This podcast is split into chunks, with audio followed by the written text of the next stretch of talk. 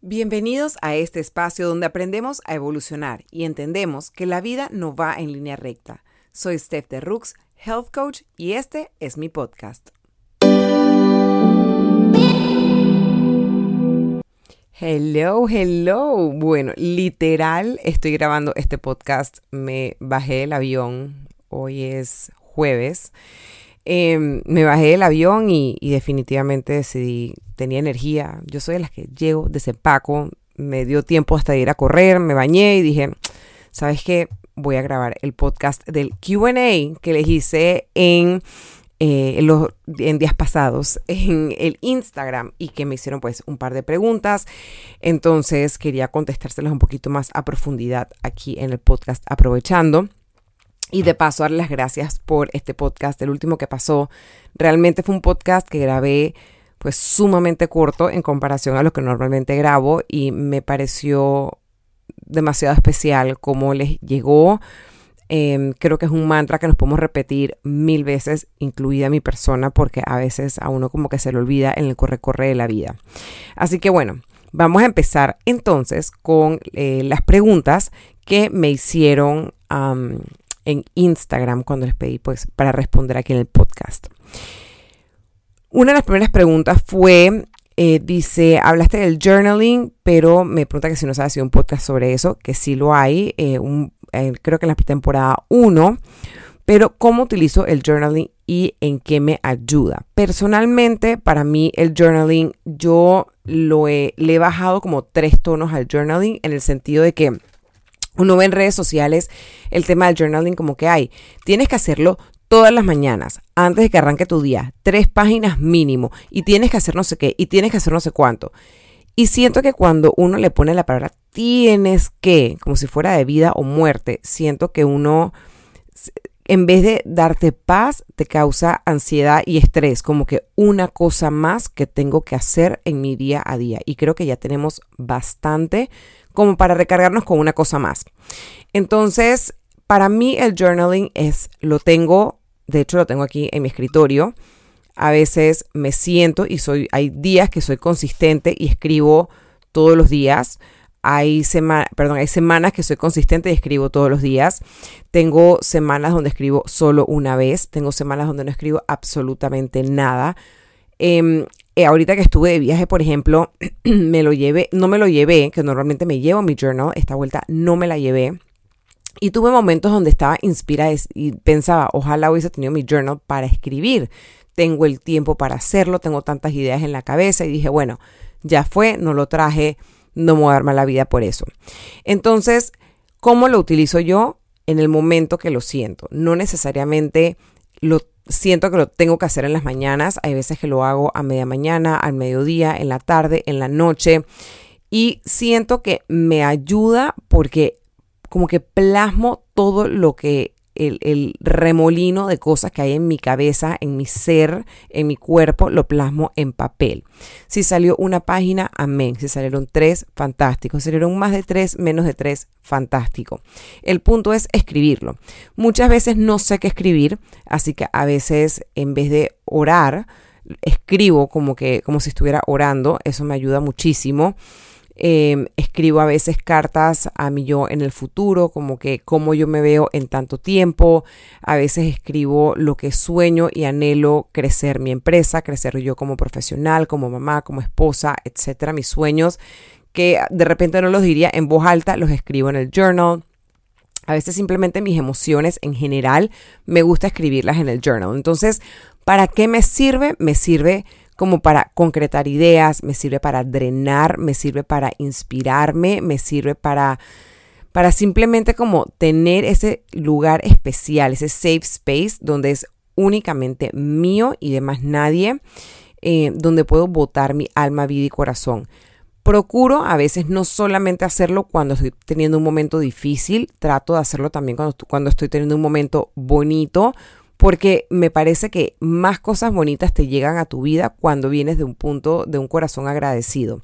Entonces, trato siempre como que cuando me están pasando cosas lindas o cosas que tanto anhelé y llegó el momento y me está pasando, de tomarme un momento para acknowledge lo que me está pasando y escribirlo. Escribirlo, documentarlo, me funciona mucho como que porque a veces nos pasa una cosa mala y sentimos que todo está mal y en verdad tenemos un montón de bendiciones a nuestro alrededor. Entonces, procuro usar el journal para eso. Siento que me da mucha paz mental, siento que me da mucha inspiración, siento que me hace sentir como ligera cuando escribo. Em, siento que las cosas no solo se quedan en un pensamiento, sino que están en papel, escritas. Y nada, simplemente no, no, como les digo, no tengo este hábito, pero sí siento una diferencia cuando lo hago, cuando escribo para desahogarme y cuando escribo para agradecer. Y la verdad es que la diferencia es como del cielo a la tierra. Me dice, em, me dice, eh, hace un tiempo hablé de Alana, ah, si me acuerdo de eso, que es, es Alana es Virgo pero digo que ella es como, tiene, ella tiene que tener como un ascendente o algo Leo porque le encanta ser como el centro de atención. Entonces él me pregunta, eh, Alana es una, una Leo como su mamá por temas de festejar su cumple. Yo también, el chico que me escribe también me dice, también soy Leo. Em, entonces, ¿qué, ¿qué pienso sobre los signos por temas cristianos evangélicos? Entonces, realmente yo los temas astrológicos, o sea, yo soy sumamente cristiana eh, y creo, o sea, tengo mi fe muy, muy fuerte, pero no, no, sé si las personas que sean de repente más, eh, más conocidas del, del, mundo cristiano me dirán, estás equivocada, si eres del mundo cristiano no puedes, sabes, no puedes saber nada del tema astrológico, no sé bien ese tema, no lo domino, pero no sé, simplemente como que sé mi signo, es como, yo lo uso como algo de autoconocimiento, no me rijo por exactamente la descripción de, ah, es que esta persona es una Leo, no sé, simplemente, no sé, como que me gusta el tema, mi, animal favorito es el león, entonces coincidentalmente soy Leo, em, me gusta como que el tema de brillar y de celebrar y y como que ser el centro de atención, pero no tanto. No sé, como que tengo esa disyuntiva. Me gusta estar un poquito escondida, pero a la vez como que, que noten mi brillo. No sé, no sé si, si, si hace mucho sentido.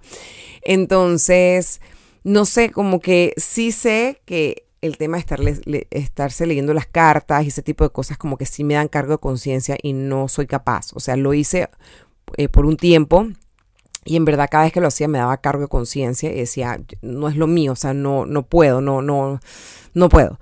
Entonces, en ese sentido, como que dejé de hacerlo porque sí sentía que iba en contra de todas mis creencias, pero al mismo tiempo, como que no es que abro una revista y leo el horóscopo, simplemente como que sé que soy Leo y sé que mi hija es Virgo y pues me sé los signos de mis hijos y mi esposo y el mío, pues. Em, pero no me lo sé a detalle, o sea, sé qué es lo que son y ya está que en parte por eso es que me gusta Human Design, porque aunque usa elementos de astrología, en el sentido que necesito tu lugar de nacimiento, tu fecha de nacimiento y tu hora de nacimiento, creo que lo dije todo, fecha, lugar y hora. Em, lo que me gusta es que no es que te predice el futuro, sino que te ayuda como es como si fueras al psicólogo y te explica un poco como que mira, tienes estos talentos, tienes estos dones, tienes estos regalos, ¿por qué, no los utilizas para bien? Entonces creo que por eso es que me gusta más Human Design.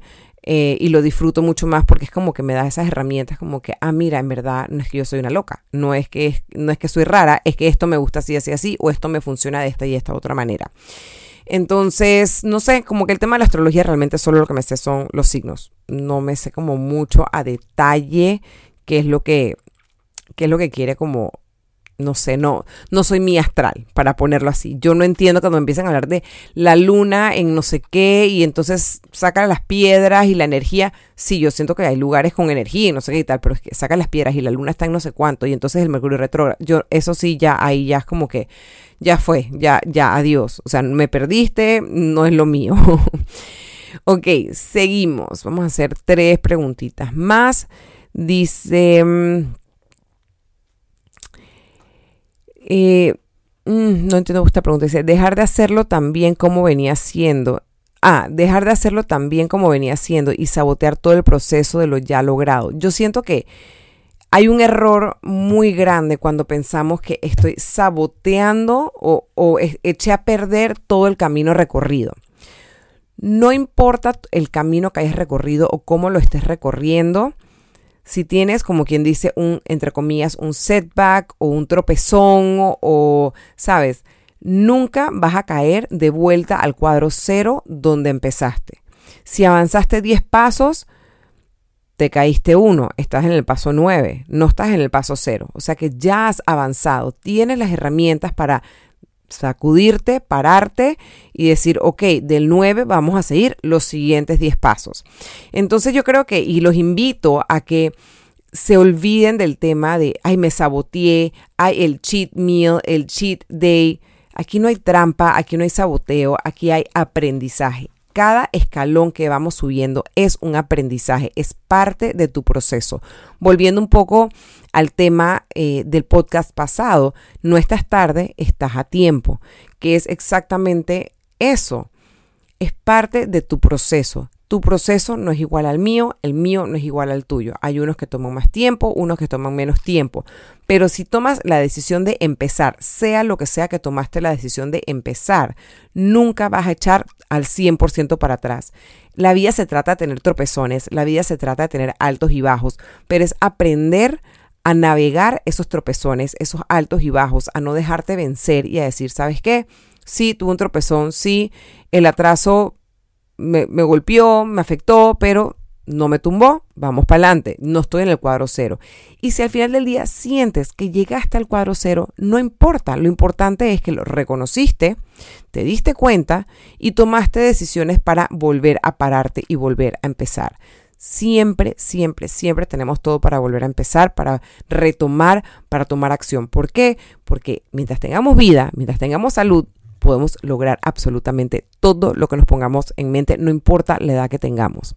Justo ahorita estaba viendo, escuchando y viendo, pues porque es con video, un podcast de un amigo, eh, realmente es como pasiero amigo de mi esposo que vive en Los Ángeles, y él fue uno de los agents más reconocidos agents eh, de modelos de hombres en los 80s y 90s. Y él eh, radicaba en Los Ángeles, es panameño, pero ya vive en Los Ángeles y la verdad es que está allá, no ha regresado a Panamá a vivir, ha venido a visitar, pero no a vivir. Y él ahora, a sus, creo que él tiene 60 y algo de años, o sea, está haciendo podcasts, em, lo, están, eh, lo, han cotizado para, en vez de Booker, ser modelo, em, ¿sabes? Salir en, salir en cosas. Es como que, wow, o sea, Nunca sabes en qué momento y a qué, edad, y a qué edad la vida te va a cambiar, te va a dar un giro. Todo es estar dispuesto, todo es estar con el corazón y la mente abierta y todo es estar dispuesto a decir, ¿sabes qué? Sí, tuvo un tropezón porque, por ejemplo, los negocios de él, el, mundo de la moda cambió, el mundo de las agencias cambiaron, sus agencias cerraron, eh, todo lo que él se dedicaba cambió. Pero eso no hizo que él se rindiera. Él siguió echando para adelante y ahora las oportunidades que les ofrecen en el 2023 a sus sesenta y tantos de años, es como que él mismo se ríe dice, yo nunca pensé quién me iba a querer a mí a estas alturas de mi vida y mira dónde estoy. Entonces, eso es como una lección de vida de que las oportunidades dejan de venir el día que nos vamos de esta tierra. Antes de eso, oportunidades hay siempre. Dice, ¿En qué momento se debe comer frutas? Este es un tema de, una pregunta de, perdón, de alimentación. ¿En qué momento se debe comer frutas y si la porción de proteína debe ser mayor que la de carbohidratos? Ok, realmente no hay, hemos crecido con la idea de que las frutas son azúcar y hay que comerlas solo en la mañana, eh, que se debe comer más proteínas que carbohidratos. Mira, todo depende de la vida actividad física, de tu vida física que tú tengas. Si eres una persona que no hace absolutamente nada de actividad física, tienes una vida totalmente sedentaria, sí, tienes que regular un poco las porciones de lo que estás comiendo. Porque, por ejemplo, las frutas, aunque no es un azúcar procesada, sigue siendo azúcar. Entonces, vamos a hacer la distinción. Fruta en fruta como tal, es una cosa, fruta en jugo es otra completamente diferente. En jugo, por lo general, para poder hacer el jugo, requieres de mucha más fruta, por ende, mucha más azúcar. Si te comes la fruta, puede que hasta te sacies más y consumes menos azúcar porque, por ejemplo, no te vas a comer tres naranjas o cuatro, para, que es lo que usarías para hacer un jugo. O dependiendo si no tienes mucho jugo, vas a usar más. Eh, no te vas a comer tres guineos, te comes uno, ¿sabes? Entonces, al final del día, recomiendo siempre mucho más comerse la fruta versus el jugo. Ahora, ¿en qué momento te puedes comer una fruta? Siempre una fruta con azúcar natural va a ser mucho más saludable que un azúcar procesada, o sea, galletas, helados, etc. Entonces, mi recomendación es comerse la fruta en la mañana o como un pre-workout. Si vas a hacer ejercicio, te lo recomiendo que te lo comas antes de hacer ejercicio porque ese azúcar natural te va a ayudar a tener energía y poder funcionar eh, al momento de hacer ejercicio. Ahora, el tema de las proteínas y los carbohidratos. Un plato balanceado tiene proteína, ya sea animal o vegetal, carbohidrato y tiene grasas buenas. Entonces, cuando tú mezclas estas tres cosas, hay un sentido de saciedad en tu cuerpo, en tu mente y que tu cuerpo se sienta mucho más productivo después de comer. Ahora, ¿Qué, porciones debes de comer? Esto va a depender del tipo de ejercicio que hagas. Por ejemplo, si yo voy a correr una maratón, yo no voy a comerme un, pedazo de carne porque me voy a sentir pesada, el proceso de digestión es mucho más lento, no tiene tantos niveles de, eh, de azúcar que el cuerpo necesita. Entonces, ¿qué me voy a comer? Un plato de pasta que la pasta, la forma que se digiere la pasta, me da la energía que necesito al día siguiente para poder entonces funcionar y quemar ese nivel de energía.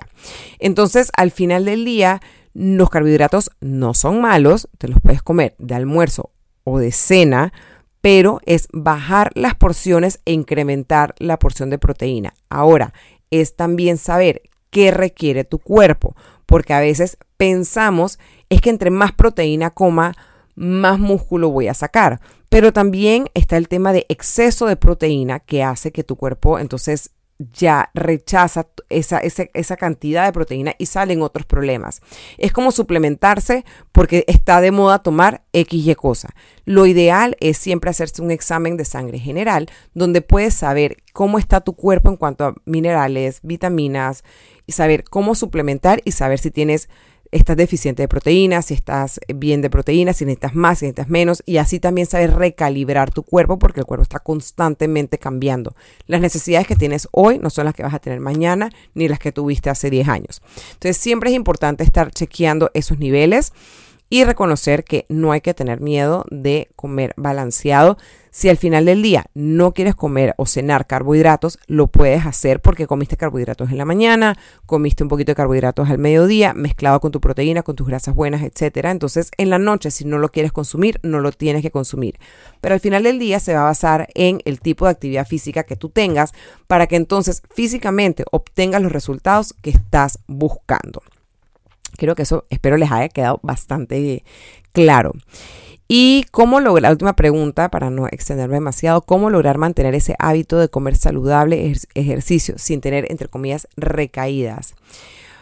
Ok, ¿cómo, hmm, ok, es, cómo no tener, entre comillas, recaídas? Es muy fácil eh, no tener recaídas. ¿Cómo no tener recaídas? No dándote plomo no, o sea, no dándote palo a ti misma de, es que yo dije que yo iba a hacer seis días a la semana y solamente he hecho dos y, y eres una persona que nunca ha hecho ejercicio.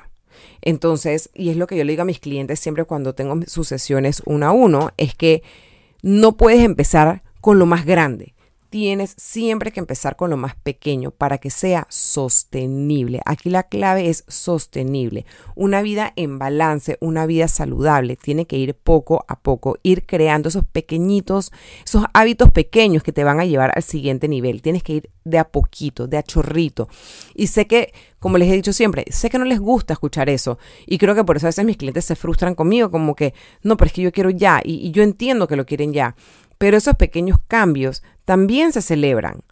Es como que, wow, hice este pequeñito cambio, lo logré, ahora puedo ir al siguiente nivel y al siguiente nivel. Y eso te va poniendo así como un pavo real, bien emocionado, hasta que uno se sacude y saca, el, saca la cola llena de colores espectaculares.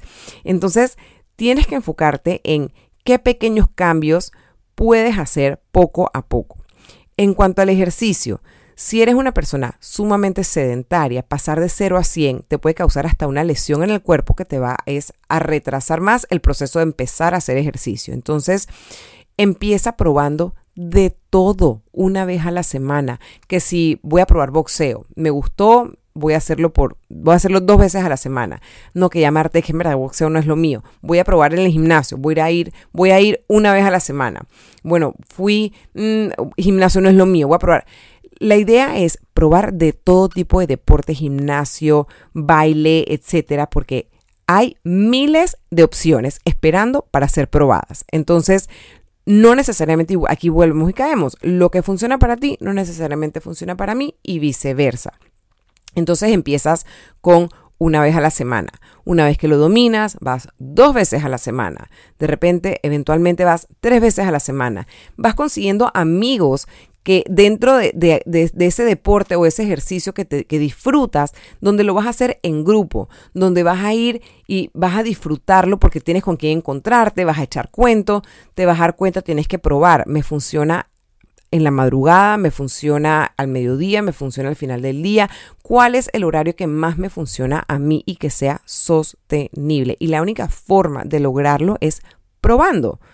Yo he probado hacer ejercicio en la tarde y cuando estaba soltera y sin hijos, sí, probablemente me funcionaba, pero hoy en día con mis hijos, con mi esposo, con mi ritmo de trabajo, no me funciona en la, en la tarde. A veces sí, lo, me, lo logro y, y, me parece delicioso en la tarde porque puedo dormir un poquito más y para eso tengo mi agenda y veo como que, ay, ¿sabes qué? Hoy no voy a madrugar porque tengo tiempo para hacerlo en la tarde, lo voy a hacer en la tarde. Pero si no, yo he descubierto que a mí en la madrugada es cuando más me funciona. Entonces, y dentro de todos los deportes que yo probé, encontré el que me funcionaba. Y yo antes corría solamente dos veces por semana.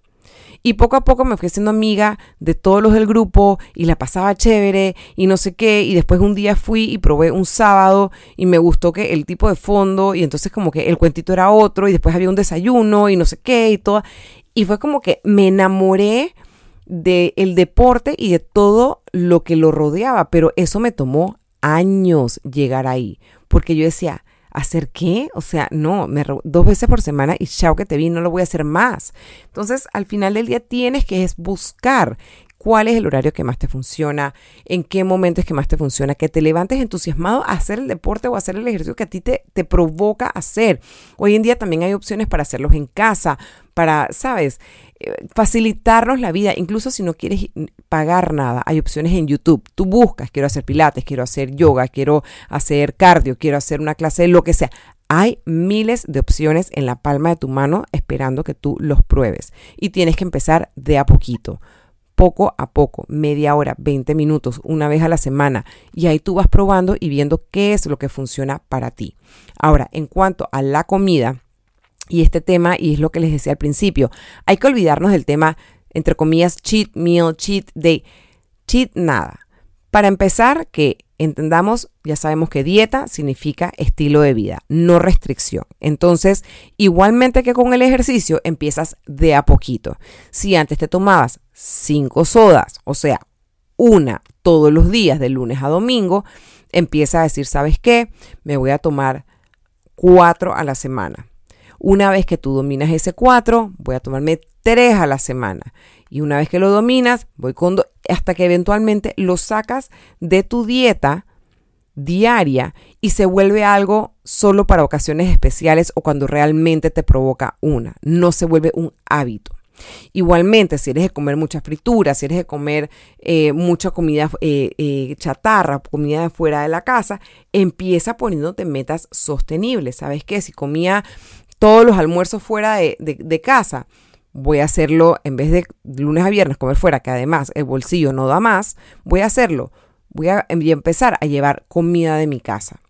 Voy a empezar a hacerla deliciosa para que me, me disfrute lo que me estoy llevando yo en mi lonchera.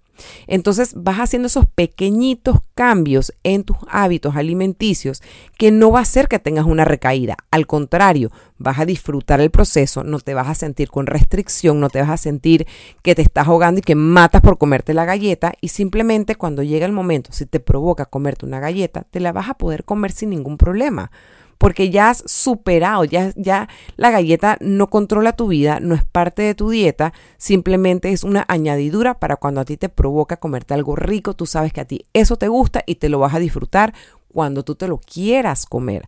No porque me pasé hambre de lunes a domingo, de lunes a sábado y el domingo me lo como todo.